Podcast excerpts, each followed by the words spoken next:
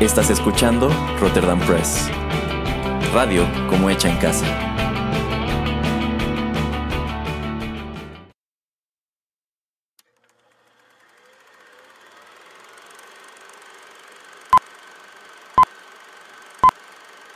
Rotterdam Press presenta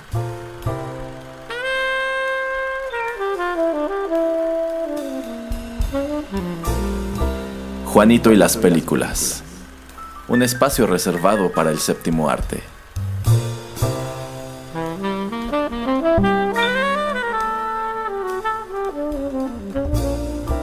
Ocupa tu butaca. Comenzamos.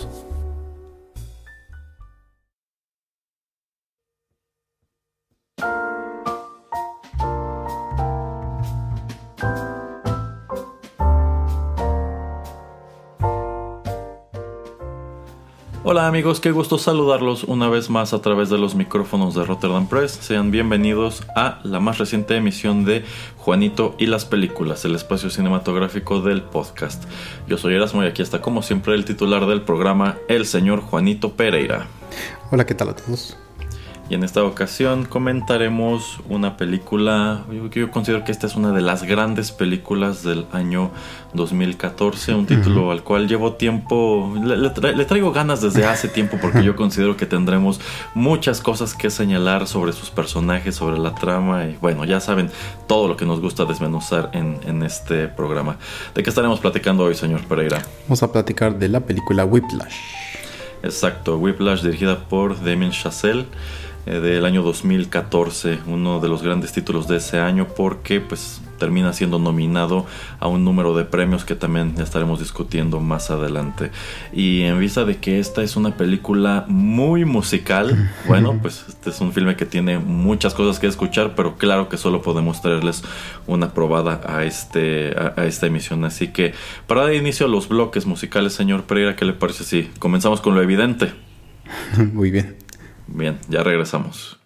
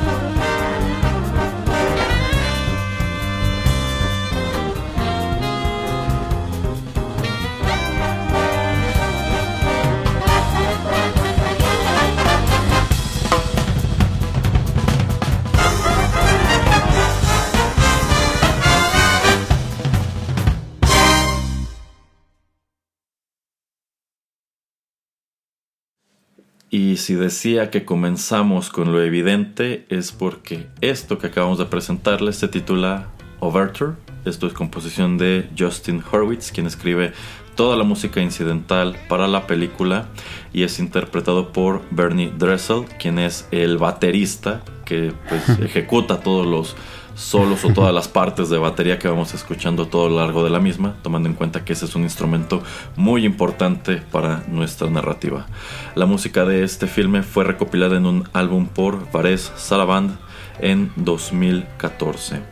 Eh, Whiplash es, me parece que el debut, eh, bueno, el, largometraje con el cual le toca debutar al director Damien Chazelle. La película vino estelarizada por Miles Teller y J.K. Simmons. De hecho, yo diría que este filme marca el momento en el cual estos dos pues en el caso de Miles Teller como que lo vuelve un actor más visible y de ahí empieza a adquirir otro número de papeles, algunos buenos, algunos notablemente malos. y también como que es una suerte de revival o esta película viene a, revivar el interés por los personajes que interpreta J.K. Simmons, quien desde entonces también igual ha tenido un número de cosas interesantes y por allí unas que otras no tan interesantes.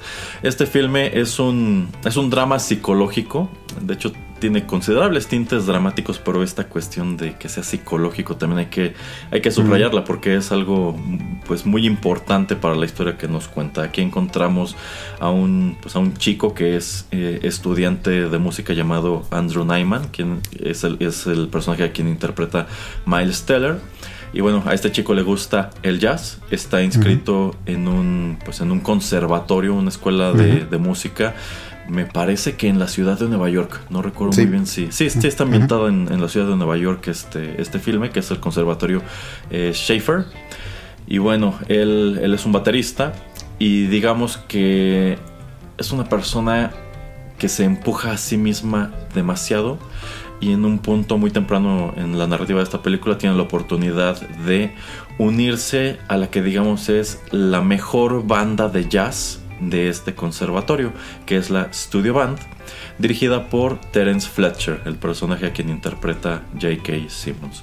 Sin embargo, al momento de unirse a este conjunto se da cuenta de que, pues, detrás de esta gran calidad musical que tienen, pues también hay una gran disciplina y dicha disciplina viene de la mano con la personalidad explosiva y chauvinista de, este instructor, quien termina por convertirse en el otro gran protagonista o villano o antihéroe de esta historia. Bueno, si no mal recuerdo, señor Pereira, fuimos juntos a ver este filme de regreso en el año 2014, ¿no? sí, ¿Y, ¿Y qué le pareció en aquel entonces? Eh, me gustó tanto que me la compré en Blu-ray. ¿A poco? sí, es que sí, ahí la tengo. La tengo en Blu-ray, la verdad. Em, fue de esas películas que me sorprendieron. Eh, antes de empezar este programa y antes de ver la película nuevamente para grabar esta emisión, eh, me metí a Spotify a escuchar lo que era el soundtrack. Y de hecho el soundtrack me hizo pues acordarme o me llevó de regreso a esas escenas donde aparece esta música que ya usted comenta, eh, el baterista que pues es el que toca todo. Em, entonces eh, sí, o sea, la música me atrapa mucho. Y es más o menos en la misma época, si no es el mismo año que sale Birdman. Entonces, este, se me asemeja un poco como el estilo, por lo menos musical, y eso como que me atrae mucho, ¿no? O sea, como que es algo que no estábamos, eh, pues, eh, tan acostumbrados al, ver o al escuchar en películas en, esos años. Entonces, este, pues me gusta, ¿no? Que eh, vemos cosas tan alternativas, tan diferentes, y como ya usted comenta, ¿no? Eh, no es simplemente algo que está mezclado con música, sino este factor psicológico que tiene y esta relación este estudiante-profesor eh, y la motivación y la perseverancia y el enfoque que tiene el personaje de Miles Teller pues es algo impresionante. Entonces eh, es una receta muy, muy interesante, muy agradable y pues quien fuera a decir que después de hace ocho años me sigue gustando esta película tanto como me gustó en ese entonces. Eh, y bueno, sí, o sea, yo creo que nadie, o por lo menos yo no esperaba un, ver a un J.K. Simmons así de gigante como lo vimos en esta película. Uh Mike Steller, pues sí, era alguien que iba apenas como entre, entre empezando. Eh, sus papeles anteriores, pues sí, eran de chico de preparatoria, el chico este medio popular o el em, el alcohólico, ya saben, ¿no? El de la fiesta, etcétera. Este, y que pues cambia radicalmente aquí para pues hacer un papel serio. Eh, me gusta mucho, ¿no? O sea, y obviamente pues a través de estos últimos ocho años lo hemos visto, como usted ya comenta, ir de arriba y caer abajo. Pero mm, me gusta eso, ¿no? Que, que es algo como que... Eh, eh, para mí fue inesperado, no sabía qué es lo que iba a ver cuando fuimos a verla y, salí sorprendido, la verdad. Eh, coincido totalmente. Mm, bueno, cuando fuimos a verla ya había escuchado que esta era una de esas eh, películas indie que habían llamado mucho la atención con la crítica en los Estados Unidos, pero también salí muy muy sorprendido del cine. Eh, debo decir, si me la encontrara en una tienda todavía, igual y sí la compraba porque coincido, me gustó tanto que es de esas cosas que considero vale la pena eh, preservar en, en, formato físico. Pero desde que la vimos por primera vez en 2014, alguna vez vi fragmentos en YouTube solo porque algo me remitió a la música eh, y bueno, sobre todo la escena final que pues es muy espectacular, como que quiero revivirla. Pero igual, preparándome para grabar esta emisión, la vimos de corrido aquí en la casa y debo decir que creo que me gustó incluso más que antes, porque en una segunda vuelta hay un número de detalles que saltan más a la vista y de hecho quiero que los comentemos también en alguno de los siguientes segmentos. Eh, bueno, pues sí, este, este filme fue críticamente aclamado al momento de su estreno, gana tres premios Oscar uno de ellos para mejor edición, para mejor mezcla de sonido y también J.K. Simmons se lleva el Oscar como mejor actor de reparto. Eh, muy merecido, yo considero que... J.K. Simmons está. He's on fire en, esta película. Es un monstruo, es bestial. Y sí, sí, o sea, totalmente tenía que reavivar el interés por pues el trabajo de, este hombre que yo creo que es muy interesante ese paralelismo entre los dos, ¿no? Como Miles Teller ha tenido sus altibajos y del mismo modo J.K. Simmons y para colmo estos altibajos van muy de la mano con algunas franquicias o títulos muy conocidos dentro de la dentro de la cultura pop pero sobre eso también quiero que platiquemos un poco más adelante eh, Simmons también se lleva el BAFTA el Critics Choice y el Golden Glove y el Screen Actors Guild Award también como, como actor de reparto así que no sé quiénes más hayan estado nominados en aquel año en, esta categoría, pero yo considero que es como si J.K. Simmons, así como va y se para junto a la batería de, de, de, Nyman y, le, se pone a gritarle, así les ha de haber gritado, ¿no? De que él es el que se va a llevar este premio y ese premio es suyo y háganse todos para allá. sí, sí, muy, muy un, título muy interesante. Debo decir, uno de los aspectos que más me llama la atención al momento de verlo es, es la música. Porque si bien te queda claro que pues este chico, el protagonista, es un, es un baterista, pues no es hasta que le empiezas a ver que descubres qué clase de baterista es y cuál es el drama que va persiguiendo al interior de este conservatorio. Esta es una historia relativamente pequeña en la cual ocurren un gran número de cosas y en la cual te desarrollan a estos personajes muchísimo. Y yo considero que sobre todo al verla una segunda o una tercera ocasión es que te das cuenta de esos detalles que dices. Es que estos personajes estuvieron súper bien pensados.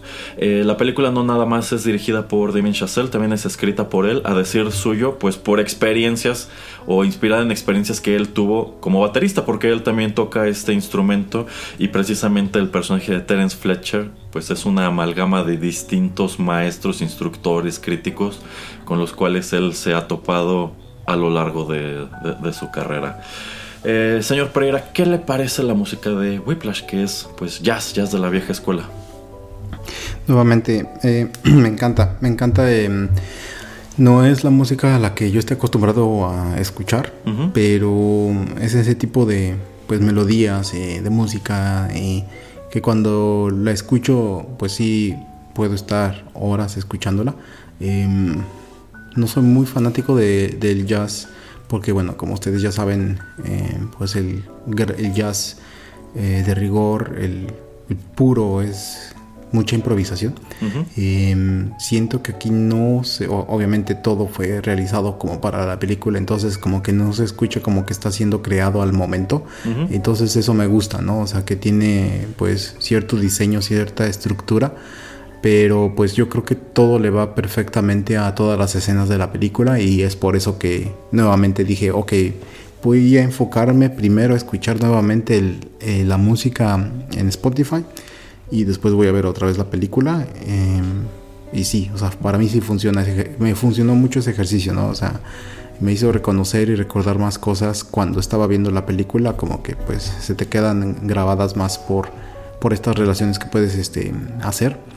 Em, y es este uno de esos instrumentos, a veces la, la batería como que eh, no que quede de lado, pero que es muy difícil como que poner eh, al centro de, eh, pues de un soundtrack o, hasta de una melodía de un grupo musical conocido. porque pues si no es bien utilizada puede que solamente se escuche como ruido o muy ruidosa o no tiene alguna nuevamente una estructura y creo que aquí está muy bien lograda la música la verdad Sí, sí, totalmente. Eh, coincido. Me gusta este tipo de jazz, pero jamás me he tomado el tiempo de explorarlo a detalle como lo hacen los personajes de, de este filme. Y precisamente para irnos empapando un poquito con el sonido o el tipo de música que abordan nuestros personajes a lo largo de la historia, vayamos a nuestro siguiente segmento musical y continuamos con nuestros comentarios.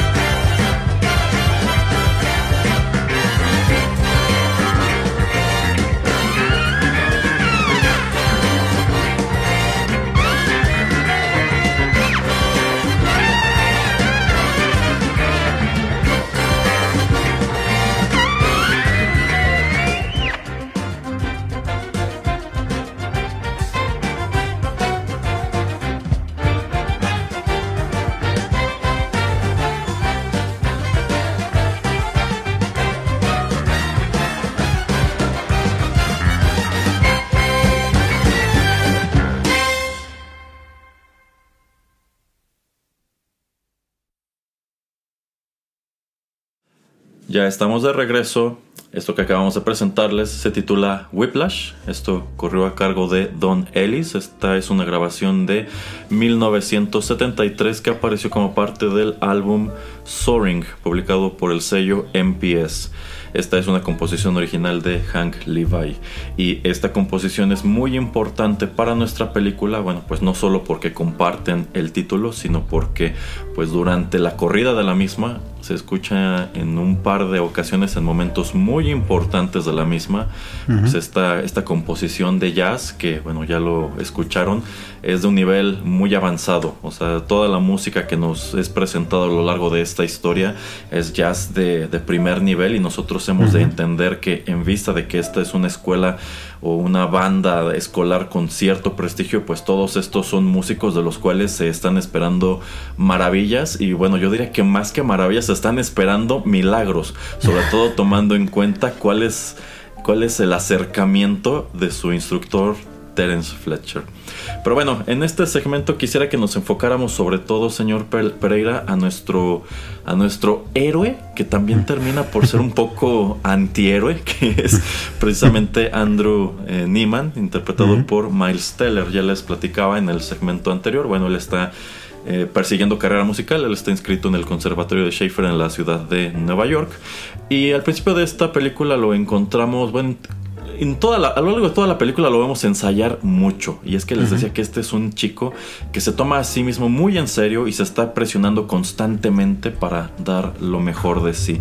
Y quizá allí habría que poner un, asterisco de qué tanto es lo mejor de sí y, qué, y en qué punto ya estamos como que exagerando un poquito, ¿no? Pero bueno, al principio de esta historia él está inscrito en este conservatorio, él vive con su, con su papá, con quien lleva una relación, digamos, eh, cordial. Es un poco más adelante que asomamos a cuál es la historia familiar de este chico y por qué vive nada más con el, con el papá. Pero a pesar de que él está inscrito en este conservatorio, él forma parte de un conjunto bastante amateur, si no es que mediocre, un conjunto que no tiene disciplina, que no tiene, es más, ni siquiera están bien acomodados los músicos, o sea, como que nada más como llegaron, se metieron al salón y donde la silla que les gustó allí se pusieron y pues tienen uno de estos instructores, eh, digamos, pues más relajados, como que no les está exigiendo gran cosa y quizá porque tampoco está esperando gran cosa de ellos. Sin embargo, eh, durante esta sesión de práctica que él tiene al principio de la película, él se percata de que, pues por el quicio de la puerta, lo está espiando este instructor eh, Terence Fletcher. Eh, quien pues al parecer es como uno de los maestros más reconocidos de esta institución, es el director de la mejor banda de jazz de esta escuela. Y como que él es, es cuando le entra la espinita de a mí me gustaría estar en la banda de este maestro. Y precisamente durante uno de estos ensayos todos desordenados y ruidosos en donde todos están haciendo lo que se les da la gana, y, insisto, no hay nada de disciplina, precisamente este instructor Fletcher interrumpe eh, el ensayo y la manera en que interrumpe el ensayo me encanta porque es como dejar en claro que él es el, instructor con autoridad, ¿no? yo, yo espero que al entrar a tu salón sin avisar tus músicos se callen y tú te calles y me pongan atención. y bueno, precisamente él va y lleva a cabo en cuestión de unos minutos una audición a ver si este maestro tiene algo que valga la pena. y me gusta mucho cómo este, pues los va desechando a todos uno por uno, ¿no? Como que dice, de todos estos músicos ni uno me sirve.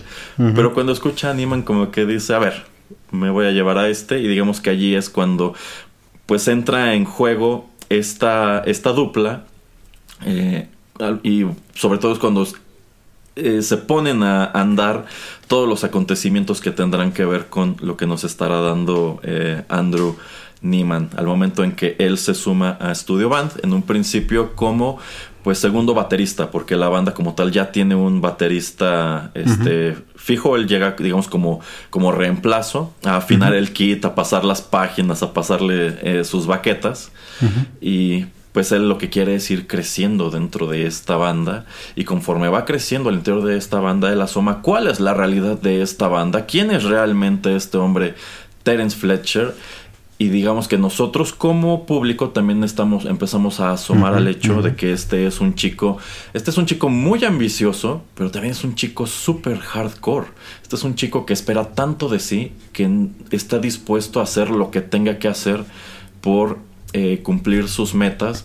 Y a pesar de que vive con su papá pues descubrimos que lleva una vida familiar bastante tensa porque tiene una personalidad asquerosamente competitiva. Y pues al mismo tiempo vemos su, faceta, digamos, eh, personal romántica porque pues él está interesado en una chica que trabaja en la dulcería del cine que frecuenta con su papá, que por cierto no sabía que era este Melissa Benoit, que en unos años después se volvió este Supergirl. Saludos, creo que, creo que todavía es Supergirl. Cállese, señor Pereira, no. Entonces, a ver, señor Pereira, platíquenos, ¿qué, ¿qué le parece el personaje de Andrew Neiman? Saludos Meli, luego nos vemos. Em,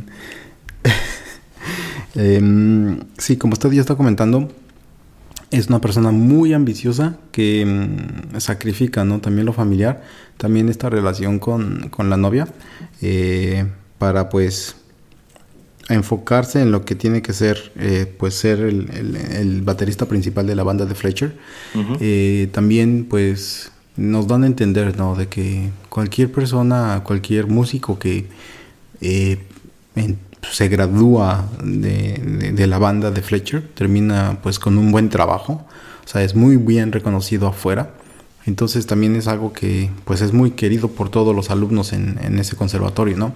O sea, no es simplemente la reputación del maestro, sino que, o sea, estar en esa banda es estar en la banda y el asegurarte un futuro porque pues por toda la disciplina, por toda la manera en que él, eh, en que Fletcher pues crea y lleva a sus alumnos, es como eh, tratar casi casi de garantizarles que saliendo pues van a ser bien recibidos en varios lugares porque eh, también eh, afuera, en muchas de estas agrupaciones, muchas de, estas, de muchos de los músicos que están en ese ámbito, pues reconocen el trabajo de Fletcher, entonces saben que pues va a salir un, músico bien curtido de eso. Y yo creo que eso es también lo que eh, lleva a Newman, a Neiman, perdón, a, pues a, esforzarse mucho a practicar tanto que hasta le sangran las, le sangran las manos de, tanto que está pegándole a los eh, tambores. Eh, y se me hace tan increíble mm, la manera, ¿no? En que y pues trata también como de tener una vida personal. Eh, y, y, en ese momento cuando vi la película por primera vez se me hizo pues inverosímil y, muy extraño, pero pues tiene razón el haber eh, roto con, la, con esta chica que apenas, apenas estaban empezando una relación, que Nicole se llama, personaje de, de Melissa Benoit ahí, eh, y le explica por qué. Ese momento me pareció increíble. ¿eh? Porque Niman está siendo muy realista y yo considero que muchas veces ese es el tipo de realismo que no se da en, la, en, las relaciones de pareja en la vida real. Y pues bueno, es precisamente la falta de ese realismo lo que después deriva en, un gran número de problemas. Entonces yo lo que pensé al momento de ver esa escena la primera vez y también ahora que la reviví es yo, yo, le hubiera dicho a esta chica, ¿sabes qué? Sí, se está portando muy cretino y demás, pero te está ahorrando muchos dolores de oh, cabeza y mucho sufrimiento en el futuro. Porque este chico, este chico es un junkie. O sea, él es un junkie de, su, de su instrumento y es súper hardcore y súper y super extremo. Y el señor Pereira acaba de mencionar algo que me encantó, que a él le parece que es muy, muy irreal esta situación. Pero yo debo decir que estoy en total desacuerdo. A mí me parece muy real porque yo considero que hay muchas personas eh, como este chico que quizá no se van a enganchar a este nivel bueno, que se pueden enganchar a este nivel con cualquier cosa. O sea, a lo mejor si le quitaras la batería a Niman, que el papá dijera, ¿sabes qué? Esto te está haciendo daño porque ve, te sangran las manos y estás agarrando a golpes los tambores y, y, estás empezando a desarrollar actitudes totalmente psicópatas o sociopáticas. si a este niño le hubieran quitado la batería, él se iba a, ver, se, iba a volver un junkie de lo siguiente que le pusieran enfrente. ¿Por qué? Porque así es su personalidad. Entonces supongo que al final de el día no puede, no puede evitarlo. A mí me gusta mucho la escena de la cena familiar, cuando llegan de visita a la casa sus primos, que son mayores bueno, como que uno es de su edad y otro es mayor. Y el tío está comentando que en su vida escolar les está yendo muy bien. Uno de ellos es un jugador de fútbol americano y me parece que ha sido aceptado en el equipo principal, una cosa así. Y yo siento que es muy importante esa escena porque estás asomando hasta este punto todavía has visto a Niman como que, ay, este chico tímido, que le gusta la música y que este, pues se encontró a sí mismo en esta banda donde le están exigiendo mucho. Pero ahí te das cuenta que Niman no es este, no, no, es este caramelito que tú crees.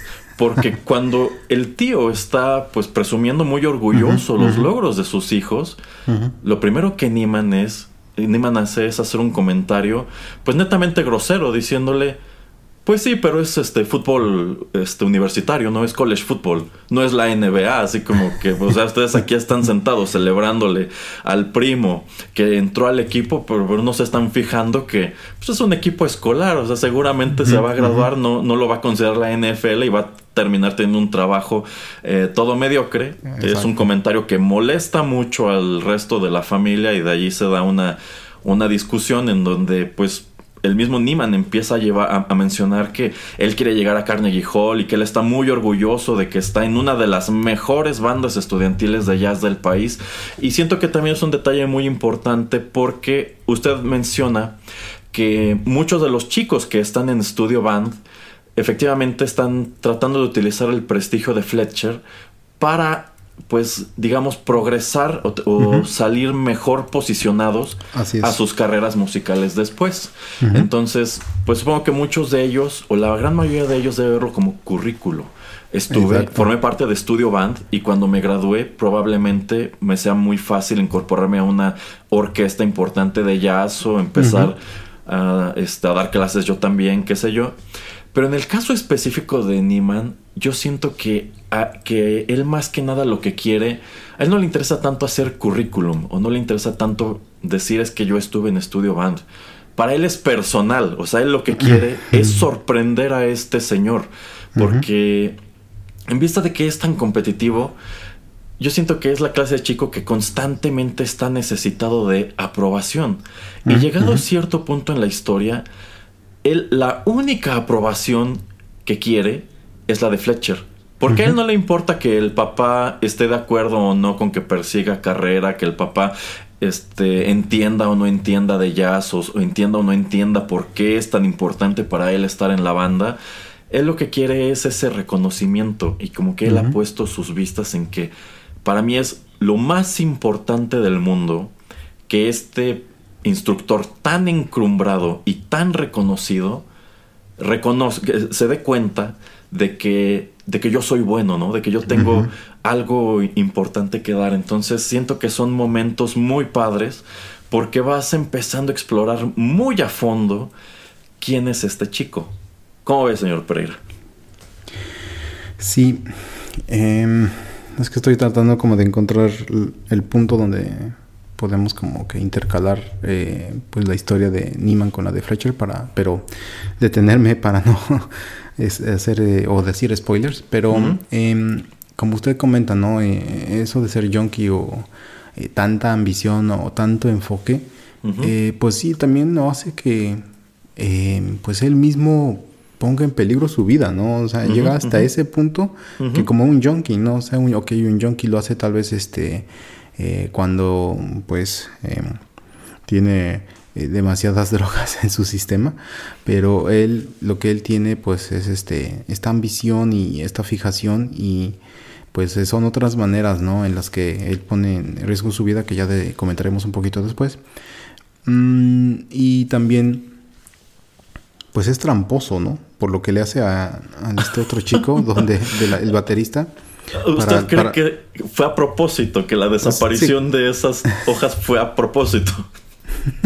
pues en cierta manera sí, ¿no? O sea, que es casualidad que se sabe Whiplash de memoria, ¿no? Entonces, este... Em, pues también es una manera de impresionar al, profesor, ¿no? Y, esa es otra cosa, ¿no? Que la película toda la faceta de la película, o sea, de principio a fin.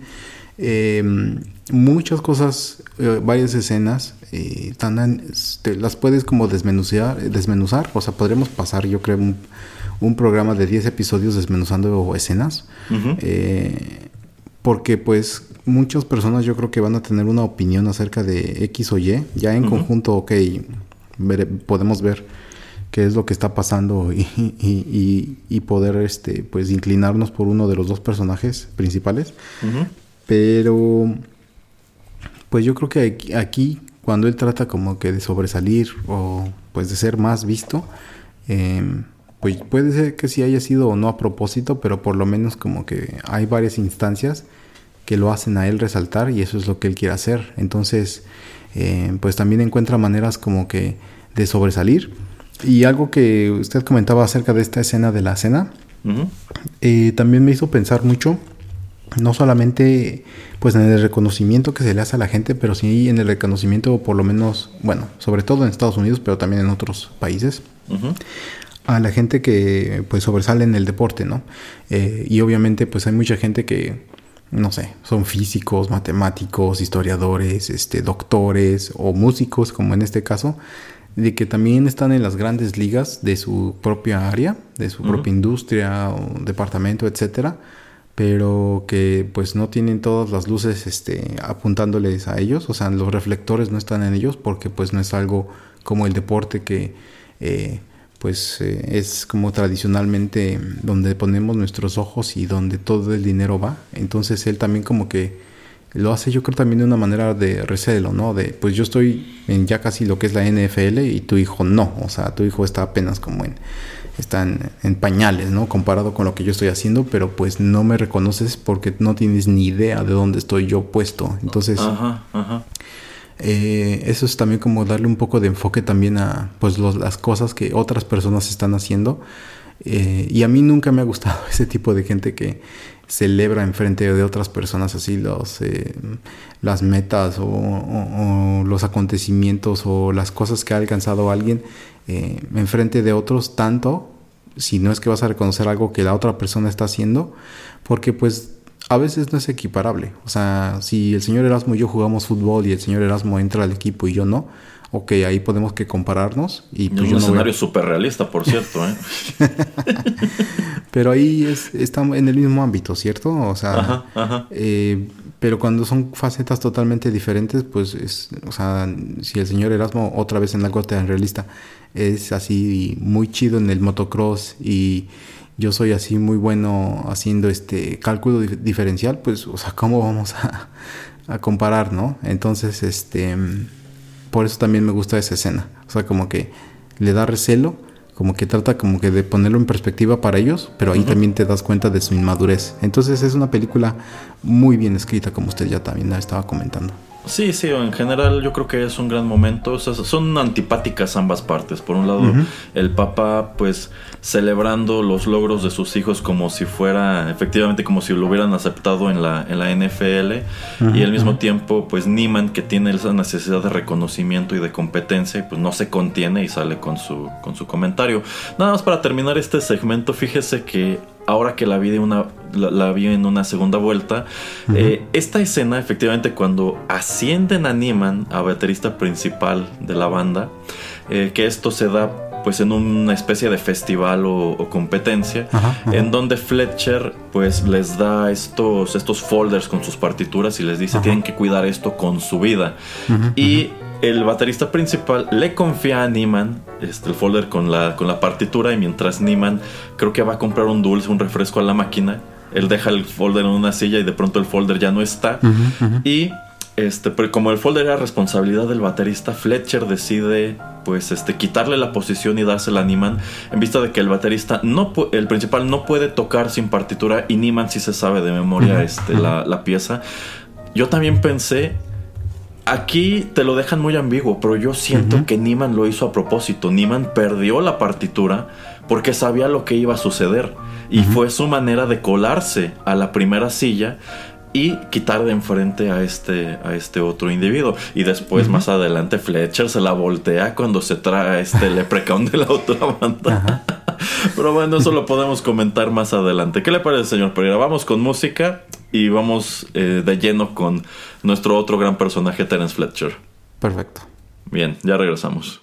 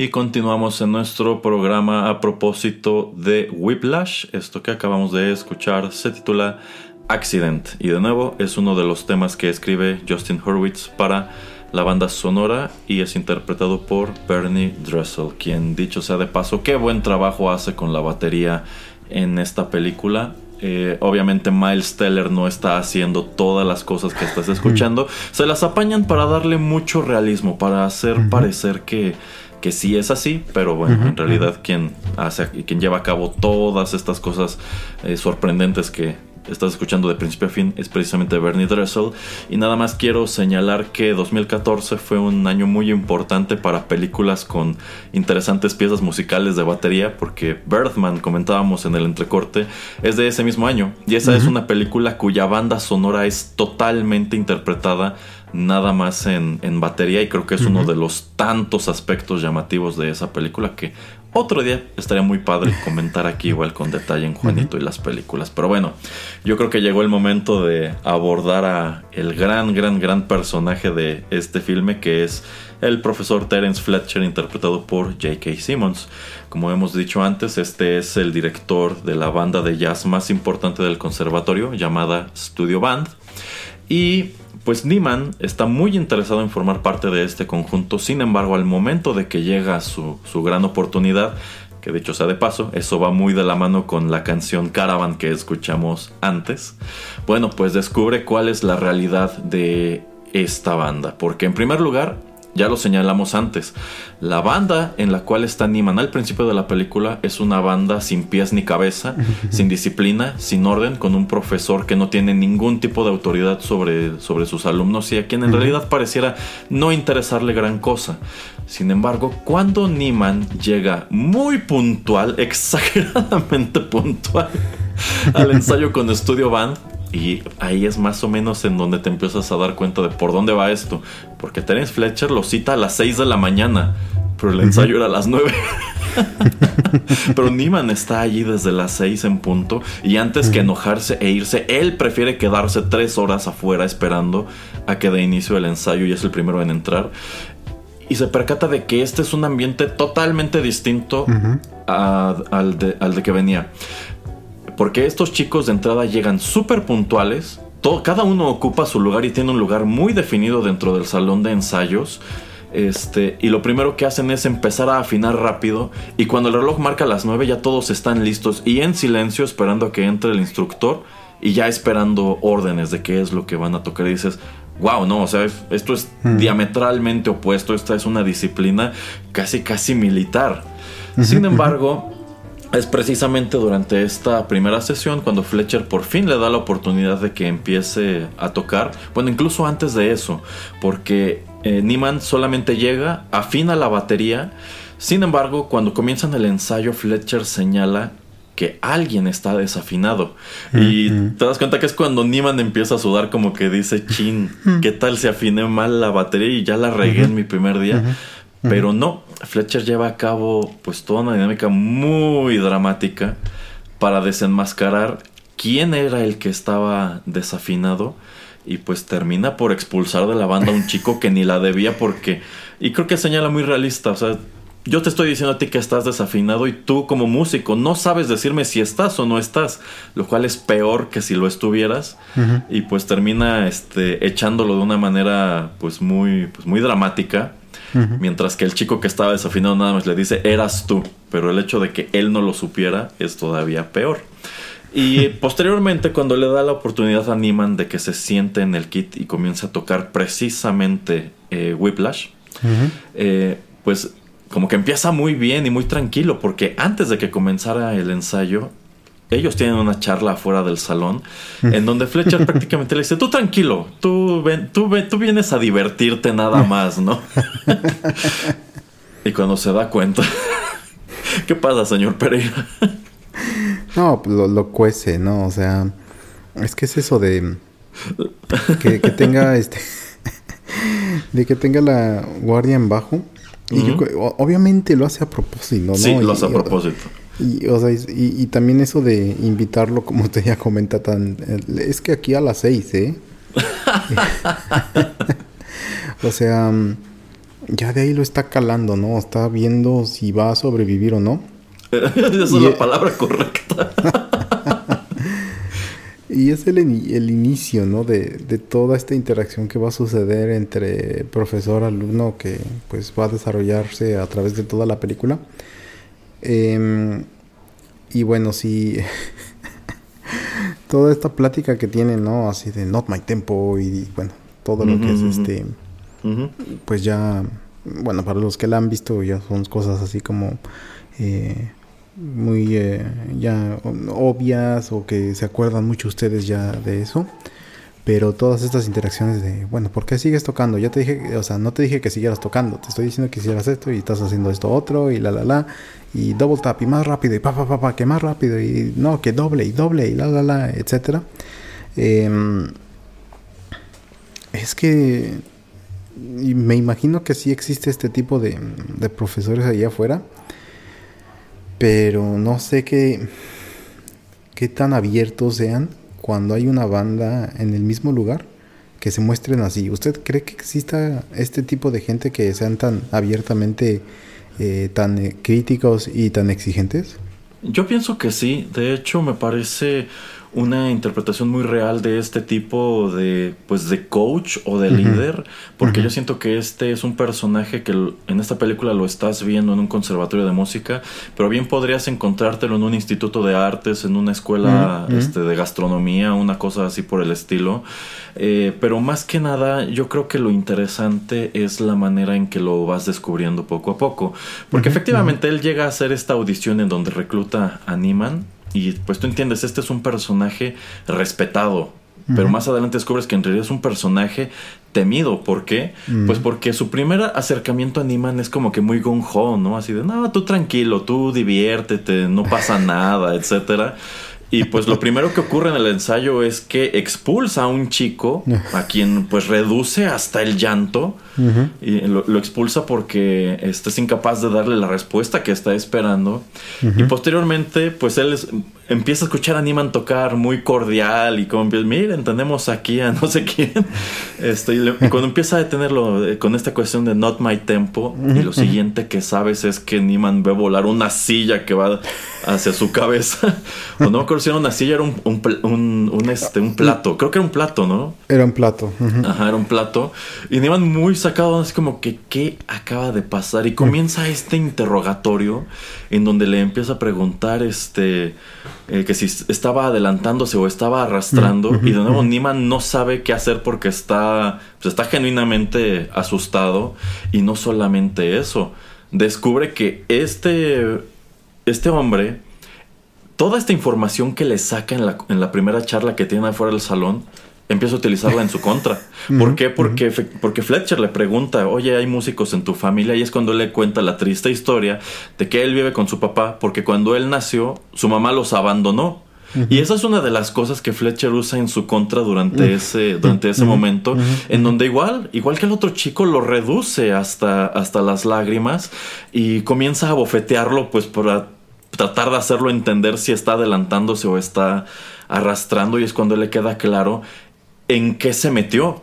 Y quizá en ese momento cualquier otra persona diría, ¿sabes qué? Estudio Vance no es para mí, porque, ok, sí serán muy disciplinados y todo, pero detrás de esa disciplina está esta situación que pues, es prácticamente abuso o es bullying. Entonces quizá otra persona habría dicho, no, yo no le entro a Estudio Band, pero Niemand tiene la peculiaridad de que él quiere quedarse. Y no solamente eso, él decide entrar al mismo, al, mismo juego. Y es de allí que empezamos a ver pues todas estas eh, situaciones que solamente van escalando.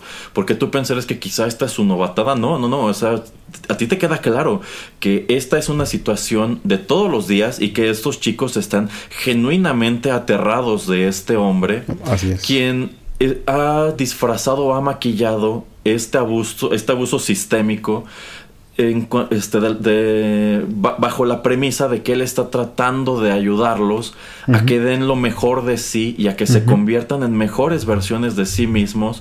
Y aquí es en donde cabe preguntarse, ¿lo está logrando o no lo está logrando? ¿Usted qué opina, señor Pereira?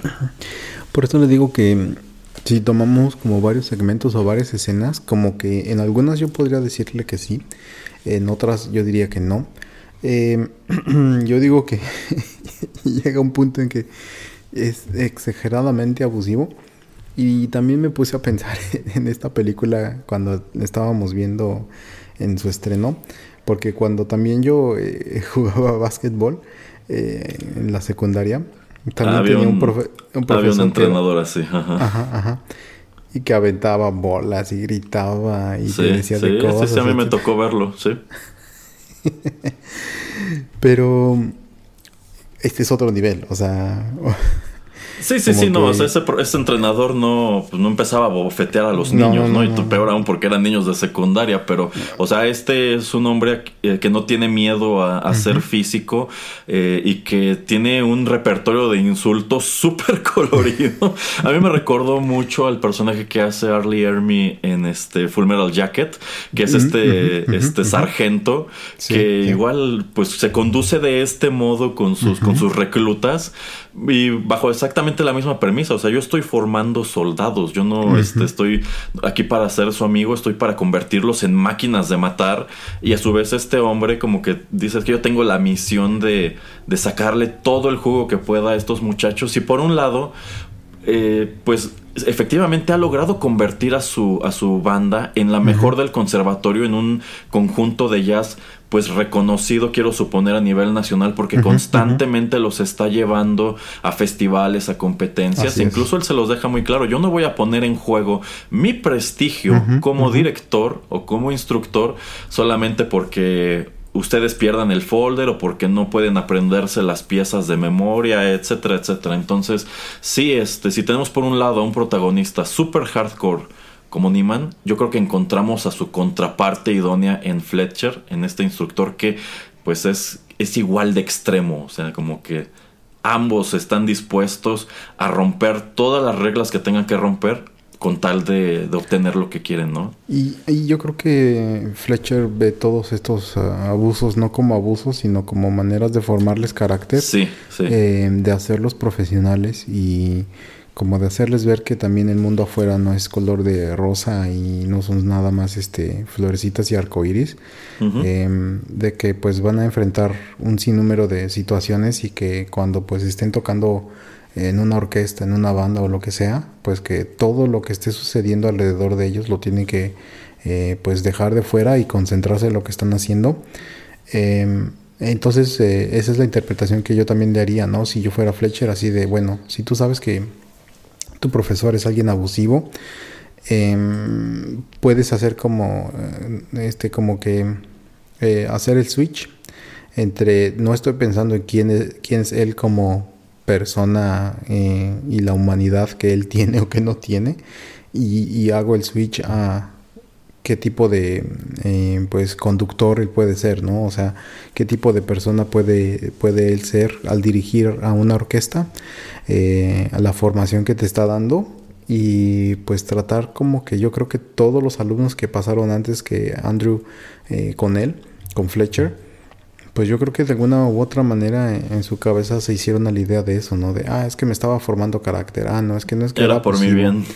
Ah, exactamente, hasta que, bueno, ahorita que comentemos tal vez aquí o en el siguiente bloque, pues el, el punto de quiebre eh, y lo que termina siendo Andrew eh, con Fletcher, pero también por este tipo como que de manera de ser tan estricto y también esta manera pues de dirigirse con, con ellos, con, con todos los alumnos, eh, pues hace que, em, que Andrew pues termine haciendo este tipo de cosas tan desesperadas a veces, ¿no? Como esto de que pierde este pues sus este sticks para tocar y que se regresa a, eh, a buscar el auto y, y de regreso este tiene un accidente y de todas maneras aunque tiene el accidente eh, llega todo ensangrentado y todo pues Pero ahí te das ese- cuenta de que Fletcher está, o sea, él ya está en el juego de Fletcher y de cierta Exacto. manera Fletcher está permitiéndolo, porque efectivamente cuando llegan a este, a este festival, y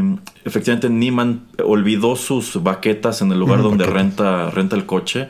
Eh, Fletcher ya está por quitarle este, la parte. Y lo peor del asunto es que se la quiere dar a este otro chico pelirrojo que es su competencia y, y quien Neiman detesta porque es evidente que eh, Fletcher solamente lo metió a Studio Band para fastidiarlo. como que dijo, este niño ya está muy cómodo aquí. Necesito algo para... Necesito otro disruptor. Necesito algo con que quebrarlo nuevamente. Eh, pero Fletcher, yo pienso, permite todo esto que vemos intencionalmente. ¿Por qué? Porque de nuevo, él sigue trepado en este viaje de que Efectivamente, e, e, en su, en su concepción del mundo, él no está obrando mal. Él está haciéndoles un bien, formándoles carácter, ayudándolos a que sean más disciplinados, a que sean mejores músicos. Pero aquí como que dice, voy a empujar, voy a permitir que Niman se empuje a sí mismo más al extremo y tiene no sé cuántos minutos para regresar a la agencia, para regresar a, a, este auditorio. Y cuando, y yo creo que cualquier persona en su sano juicio al verlo entrar pues todo sucio y ensangrentado porque llega sangrando de la cabeza. Dice, ¿sabes qué? ¿Qué estás haciendo aquí? Llévenselo a un hospital. Pero no tiene ningún inconveniente en dejarlo sentar y que empiece a tocar. Cuando yo creo que para cualquiera era muy evidente que en ese momento Niman ya no estaba facultado para, para seguir adelante. Pero también me parece un momento muy importante porque al menos yo percibí que es cuando Fletcher dice, cuando él se da cuenta, este niño es igual de hardcore que yo. Y no estoy seguro si me siento cómodo o quiero seguir adelante con esta relación. Y es precisamente cuando le dice, sabes que estás acabado, ya no te quiero aquí. Y bueno, las cosas terminan como terminan. Eh, Niman decide llevarse entre las piernas a Fletcher, como que él dice, bueno, pues si yo me voy, usted también se va, ¿eh?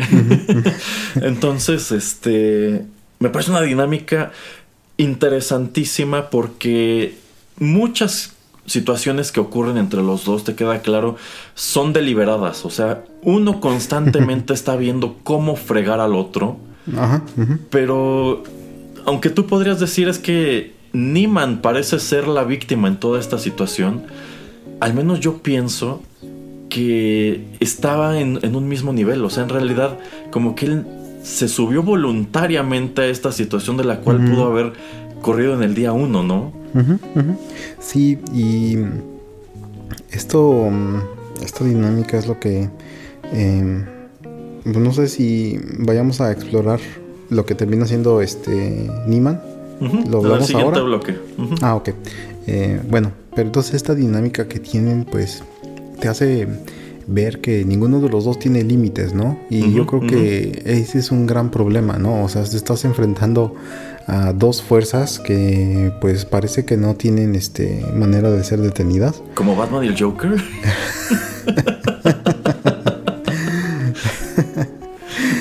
una, fuerza este, imparable encuentra un objeto inamovible. Exacto, exacto. De hecho es lo que estaba pensando en mi cabeza, pero no me acordaba exactamente la frase. Eh, algo así. Eh, y yo creo que está muy bien puesto en la pantalla, muy bien puesto en el guion, nuevamente, ¿no? O sea, em, esa frase eh, yo creo que está muy bien plasmada en esta historia.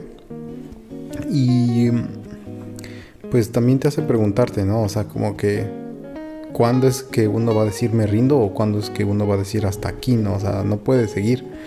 Em, y es cuando Fletcher pues dice, ok, te voy a, te voy a cortar para ver cuál va a ser tu siguiente movimiento, ¿no? O sea, como también lo llevamos como un juego de ajedrez, ¿no? O sea, voy a hacer esto, voy a esperar a ver que, cómo reaccionas. Eh, la manera en que reacciona Andrew pues es totalmente yo creo diferente a la que Fletcher hubiera esperado. Eh, yo creo que él hubiera esperado, no, es que va a combatir, va a volver a uno de estos grupos todos X en el conservatorio y va a tratar de buscar su manera de regresar este, pues a mi banda. Eh, pero bueno, ya exploraremos y, platicaremos si estuvo bien o mal lo que él hace y también la, la, reacción de Fletcher a eso. Eh, termina siendo pues la, última tercera parte de la película lo hace genial eso, ¿no? O sea, todos estos twists. Eh, entonces, bueno, ya platicaremos más en, en el siguiente bloque. Muy bien, muy bien. Pues precisamente para dar pie a este a esta conversación a propósito del último acto de la película, vamos con más música y regresamos con ello.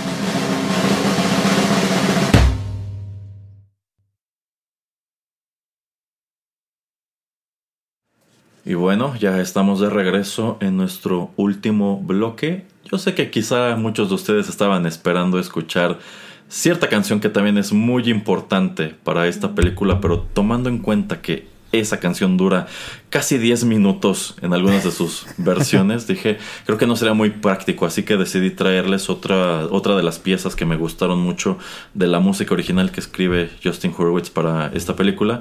Esto se tituló Drum and Drone. Y bueno, aquí quiero que comentemos, señor Pereira, el acto final de este filme, luego de que pues Fletcher, por un lado, expulsa a Niman de Studio Band, tomando en cuenta que pues, se da cuenta que este chico, igual que él, no tiene límites, como que dice, es, demasiado extremo incluso, incluso para mí, para que haya un tipo como yo diga que este chico es muy extremo, es, es mucho, decide pues ya que este, expulsarlo y a su vez eh, es cuando nos revelan que en una escena previa, eh, Fletcher entra al estudio, al salón de ensayos, muy afectado. Y esto es porque recibe una llamada en la cual le informan que una ex alumna suya eh, murió. Entonces él incluso lleva consigo un pequeño disco que graba esta chica y se los pone mientras le comenta a los alumnos, no, es que estoy muy triste porque una ex alumna mía murió, ella estuvo aquí en Estudio Band también, hizo una carrera muy padre por fuera y bla, bla, bla. Pero llegado a este momento eh, descubrimos que en realidad esta chica pues no muere de manera casual, sino que ella termina suicidándose y esto al parecer porque ya traía una especie de pues estrés postraumático luego de todas las cosas que le toca vivir en, en, Studio Band, es decir, pues seguro atravesó por un montón de las cosas que Niman está atravesando y precisamente la escuela le pide que él eh, testifique en su contra de manera anónima y esto termina costándole el trabajo. Así que digamos que ambos terminan fuera del conservatorio de manera simultánea a raíz del incidente que ocurre en aquel festival. Y Andrew como que decide dejar de lado la música y durante un tiempo como que decide abrazar un estilo de vida más acorde al que su papá considera que debería llevar un chico de su edad. Vuelve a buscar a esta chica este, con quien empezó una relación y después él mismo la, terminó. Y me gusta que son lo suficientemente realistas y esta chica también pues decide no regresar con él luego de todo lo, que, lo que sucedió entre los dos. Sin embargo, eh, pues digamos que Niman nada más no puede escapar a esto. Y es que insisto, él, es adicto a todas estas cosas. Y en una de esas, una noche mientras va caminando por las calles de la ciudad, pasa por afuera de un lugar que tiene este jazz en vivo y descubre que quien está tocando el piano en este lugar es nada menos que Fletcher. Así que Niman entra, ocupa una mesa y cuando Fletcher termina de tocar, como que él intenta retirarse, pero ya es demasiado tarde, porque Fletcher ya lo vio. Y se supone que Fletcher no sabe que él es que él es la rata, él es el rata alada. él es el que el que abrió la boca y por eso lo, despidieron del conservatorio. Y tienen pues esta charla muy muy sentida, muy heart to heart donde los dos se sinceran y como que dicen, bueno, Niman por un lado, es que yo quiero ser enorme. O sea, lo mismo que ya le había dicho a la otra chica. Yo quiero ser enorme y siento que tú me estorbas y aquí igual diciéndoselo es que para mí no es suficiente ser bueno, yo quiero ser el mejor. Y por otro lado, Fletcher es que yo lo que siempre he querido es descubrir a, alguien este, igual que no sea bueno, que sea el mejor, alguien que sea legendario como este baterista que los dos tienen como que muy, muy, muy enaltecido. Pero como que en ambos casos terminan concluyendo que los dos fracasaron. O sea, por un lado, mm. eh, Niman pues decidió este, tirar la toalla y ya mejor eh, dedicarse a otra cosa. Por otro lado Fletcher pues estuve todos estos años en este conservatorio y tratando de este, ayudar en su visión de las cosas a estos chicos y no, no hay peores palabras en la lengua inglesa que good job que me parece un, me parece un monólogo interesantísimo este, como que los dos concluyen, lo, bueno, los dos fracasamos. Tú no descubriste al próximo Bird y yo no me convertí en el próximo Bird. Y es cuando Fletcher le dice, bueno, pues por los viejos tiempos voy a, presentar este un set de standards de jazz. Eh, no recuerdo dónde, no recuerdo si era en Carnegie Hall. Un, festival. Es un festival de jazz. Este, y no tengo. Y, mi baterista, la verdad, no es muy bueno. Pero no quiere suplirlo, ni man.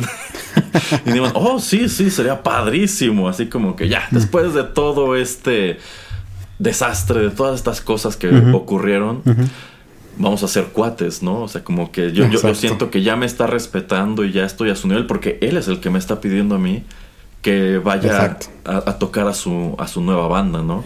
que por cierto es, pues, él es un chico este, de veintitantos años y esta ya es una banda de, personas más grandes. Y bueno, pues llegada, llegado este evento, que por cierto el papá tiene sus objeciones, como que él por un momento creyó, por fin arranqué a mi hijo de, su vicio y ya regresó al vicio. Este, bueno, pues Neiman va a este evento solo para descubrir que esta es la gran venganza de Fletcher, porque claro que él sabe que él es la rata, él es el rata alada. Y pues está decidido a destruirlo porque este señor es de, es de armas tomar. Y esto da pie, creo yo, a una de las escenas más espectaculares de toda la película, que es este pues gran solo de batería que ejecuta Andrew, precisamente como parte de una interpretación medio improvisada que, a la que él obliga a Fletcher prácticamente de, de Caravan. ¿Qué le parece todo esto, señor Pereira? Eh, plan con maña lo que hace Fletcher, ¿no? Em, a mí me gusta mucho, me gusta ese twist, la verdad. Yo pensé que así de, no, pues es que todos los problemas que tuvimos, eh, pues ya, son cosas que eh, podemos dejar atrás. Em, Fletcher no se va a dar cuenta de que yo, Niman, fue el que pues lo hizo que lo expulsaran. Em, y, y vuelve a suceder lo que estábamos comentando al principio de, del programa, donde pues se sincera y le dicen, es que yo quiero ser el más grande baterista. Y lo mismo, ¿no? Que le comparte algunas cosas personales antes de entrar a la clase, a la nueva clase, y lo gira y lo toma y lo hace diferente, lo convierte en un arma para pues usarla para atacar a, a Neiman Fletcher. Y dice, ah, quiere ser el mejor quieres ser este, uno de los grandes, de los más recordados, pues mira, al estar en mi banda y no saberte la melodía y hacer el ridículo, nadie te va a querer contratar, todos van a pensar que eres un fracasado y tus sueños ahí van a morir. Entonces ahí como que te das cuenta también que pues no es que haya cambiado mucho o que haya aprendido mucho o que vaya a haber algún tipo de eh, cambio. Eh, en el personaje del profesor de Fletcher. Entonces, eh, eso también lo hace muy interesante, ¿no? Así como que mi sed de venganza es más grande que el yo haber aprendido una lección después de esto que sucedió. Eh, y casi se sale con la suya. Casi. Que, que no sé usted cómo le hubiera parecido ese final. La verdad a mí no, no me hubiera tan desagradado así muchísimo, así como que entre comillas gana el malo. Eh, yo hubiera dicho, wow, qué película tan diferente que se atrevió a terminar de esta manera, ¿no? Em, pero bueno, también ahí te, dan, te, te das cuenta nuevamente de que estos personajes no tienen límites y Andrew pues sale todo ridiculizado de, del, escenario, pero vuelve a regresar, ¿no? Eh, y antes de que Fletcher pues vuelva a comenzar con otra melodía, pues él se arranca con Caravan. Eh, y ahí te das, ¿no? Como que cuenta con esta lucha por el poder. Y ahí es cuando te das cuenta de que Fletcher dice, ok, ya hasta aquí, ¿no? O sea, como que no, no tiene sentido, ¿no? O sea, estoy jugando un juego inmaduro. O sea, inmaduro, pero es que al final del día encontró a alguien que está dispuesto a jugar esto y no tiene inconveniente en sufrir todas estas cosas con tal, de, con tal de complacerlo. Yo siento que va muy de la mano con la conversación que tienen en el lugar de jazz, en donde pues se sinceran y ambos dicen qué es lo que estaban buscando, ambos creen que han fracasado en esa búsqueda, pero Niman, eh, bueno, cuando Fletcher le dice que lo despidieron porque consideraron que sus métodos no eran los apropiados, Niman le hace notar, y es que usted no considera que al pues tratar a, la, a, la, a los músicos de esta manera, antes que ayudar, antes que ayudarlos a convertirse en una mejor versión de sí, los estaría desmotivando. Y Fletcher se la devuelve, creo yo, muy padre. Es que el siguiente. Eh, el siguiente Bird nunca se habría desmotivado, porque si no, eso quiere decir que en realidad no era el siguiente Bird. Y yo siento que cuando Niman deja el escenario por primera vez, que su papá lo está esperando así como que para abrazarlo, de que llega todo derrotado, este... Yo siento que ese es el momento en donde le calan las palabras de Fletcher y dice, pues efectivamente, el próximo Bird no se daría por vencido. Y es cuando da la media vuelta y dice, pues ahora es el momento en el cual yo tengo que probarme. Voy a probarme con una canción que antes nos quedó claro. Él se sabe a la perfección, se la sabe de memoria. Y me gusta mucho que la primera reacción de Fletcher es así como que, bueno, no puedo agarrar a este niño ahorita y sacarle los ojos porque estoy delante de todas estas personas. Pero acabando, afuera, Pero acabando porque este, él se acerca y le pregunta, ¿qué estás haciendo? Y dice, este, usted tranquilo, este, yo, yo, yo, yo, este, I you in, ¿no? este, comienzan a tocar Caravan, pero Fletcher en un principio está muy molesto porque incluso se acerca al Kit y le dice te voy a sacar los ojos o te voy a destruir una cosa. Pero este llegado a cierto punto cuando se supone que ya terminaron, este que Fletcher como que en este momento ya está sorprendido porque dice, "Wow, no, o sea, lo está haciendo perfecto." Este, pero Andrew sigue tocando y empieza a hacer este, este solo en donde pasa de tocar algo súper escandaloso y súper veloz, pues poco a poco lo, reduce a pues meros baquetazos en la tarola y de allí vuelve a subir. Pues durante, este, durante esta ejecución, Fletcher incluso se acerca y le acomoda uno de los platos que ya se quedó chueco este, después de uno de los golpes que le da. y como que dices, este es el momento en donde los dos como que ya terminaron de hacer clic. Y sobre todo al final estas dos tomas que ya son nada más de los ojos de cada uno, en donde ves por un lado a Andrew cansadísimo y bañado en sudor, y ves los ojos de Fletcher y lo único que tuve son los ojos, pero te queda claro que está sonriendo, que es algo que nunca lo has visto hacer en la película, mm, más que cuando se mm. pone esta, marca, esta máscara de hipocresía, así como de sí, sí, sí, soy muy buena gente. Como cuando habla con una niña que es la hija de un amigo suyo, conocido suyo, algo así, y que le comenta que la niña este, ya está tomando clases de piano, y él le dice, ah, sí, algún día este, vas a tocar en mi banda, y Andrew lo ve así como diciendo, ay, no.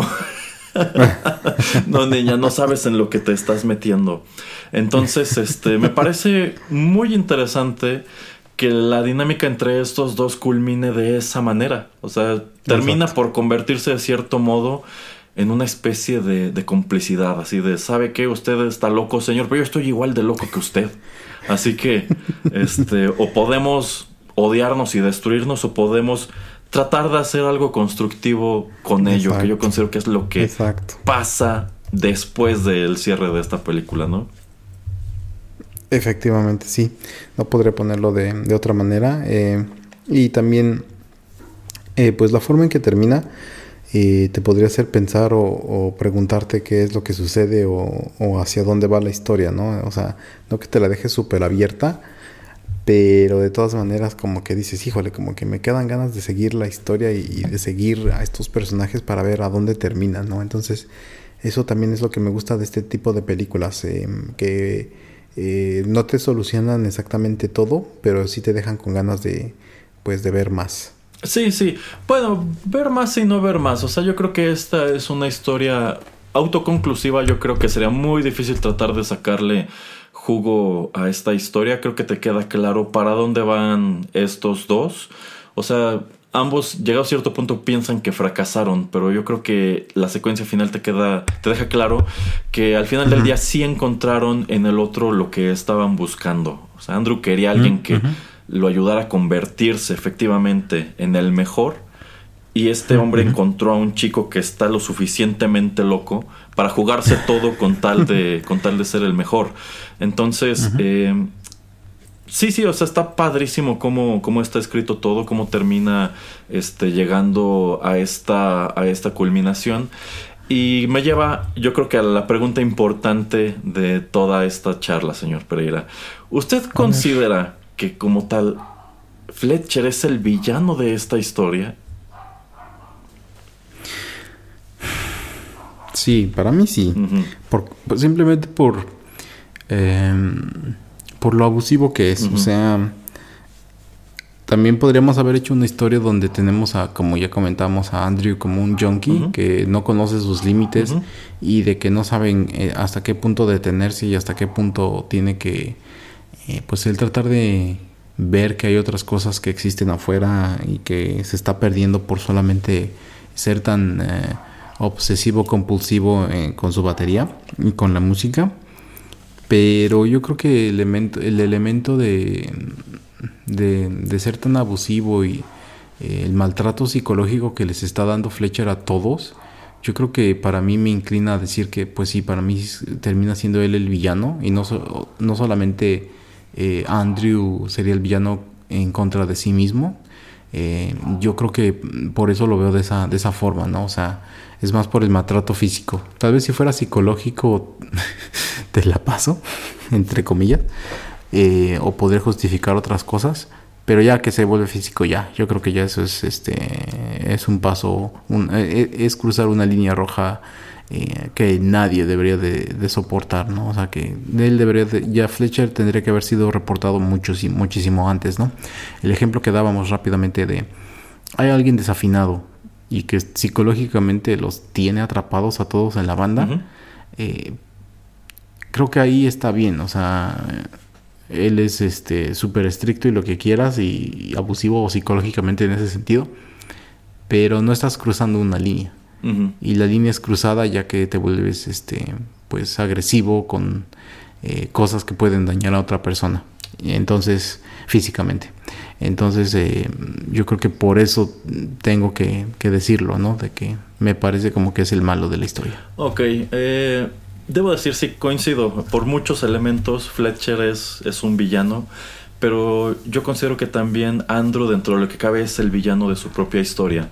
Porque mm, él efectivamente se efectivamente se da cuenta de que este hombre está cruzando líneas que no debería de cruzar pero él, antes que reportarlo, antes que espantarse, antes que irse, pues él decide seguir adelante y pues llegado a cierto punto, incluso los dos se ponen a insultar, por ejemplo, al otro baterista que le dicen Johnny Utah.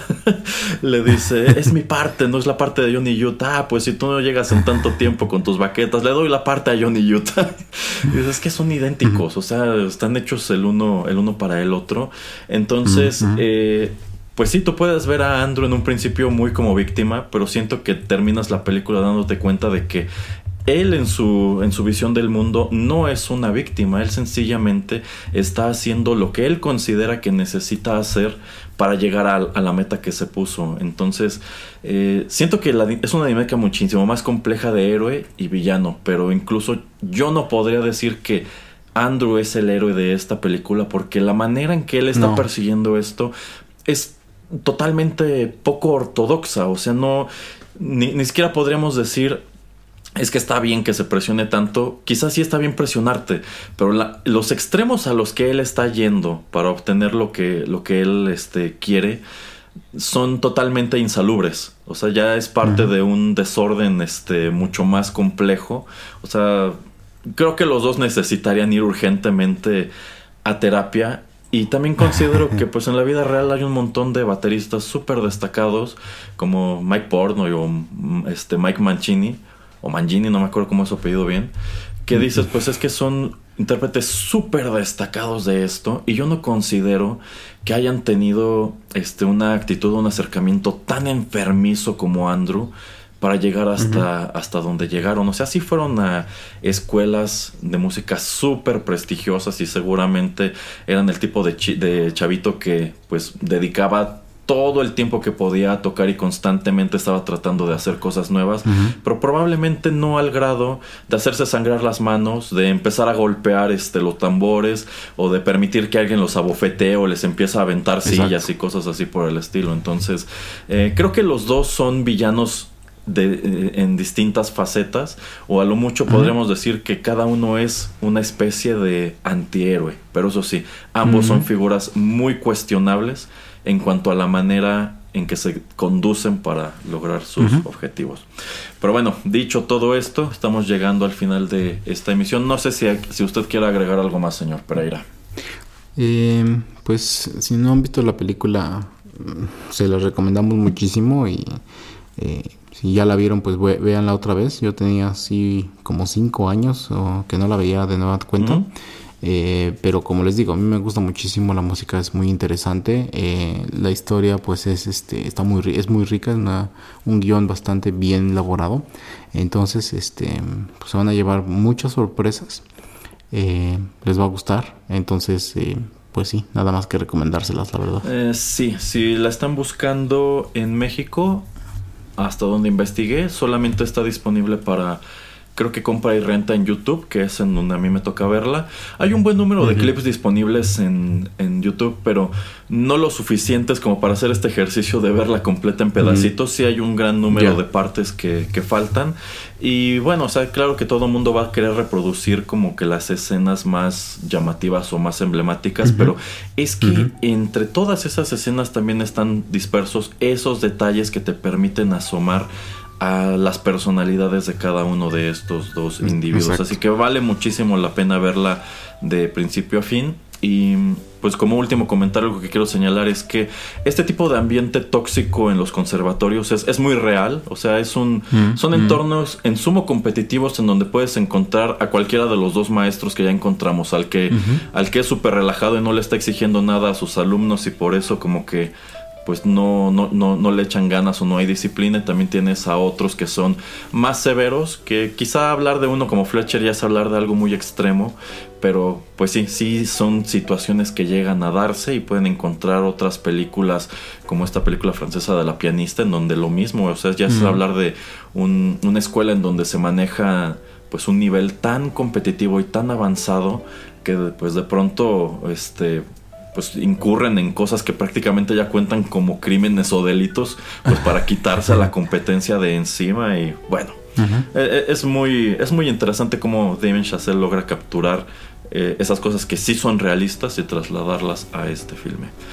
Pero bueno, hemos llegado al final de este episodio de Juanito y las películas. Muchas gracias por la sintonía. Si les gustó el programa, no dejen de compartirlo. A ver, señor Pereira, ¿en dónde pueden encontrar el resto de nuestros programas? Eh, lo más reciente de nuestra programación puede ser eh, pues eh, bajada automáticamente a sus dispositivos móviles Android, Android o Apple em, si se suscriben en cualquier pues aplicación de podcast a Rotterdam Press. también pueden encontrar todo nuestro catálogo en soundcloud.com. El señor Erasmo se ha dado la tarea también de ponerle el título a muchos de los programas, entonces ahí pueden tener también las playlists de pues todos los programas, entonces es una manera muy sencilla de encontrar todo lo que hemos grabado desde pues ya hace muchos años. Eh, y también nos encuentran en Spotify, Tuning Radio y muchos otros lugares. Exacto, así que ya lo saben, allí pueden encontrar, por ejemplo, todos los programas de Juanito y las películas reunidos en una sola lista de reproducción. Y bueno, si se han perdido algo, pues no dejen, no, no, dejen de buscarlo, pero eso sí, les tomará un buen tiempo porque ya acumula su buen número de horas tan solo esta, esta lista. Se despiden de ustedes a través de los micrófonos de Rotterdam Press, el señor Pereira y Erasmo. Hasta la próxima.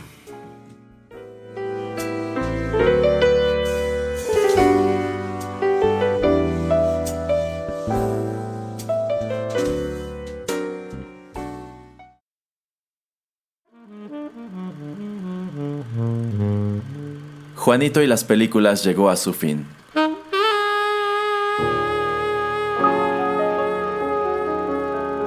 Pero no te vayas todavía, que hay permanencia voluntaria. Quédate con nosotros en Rotterdam Press.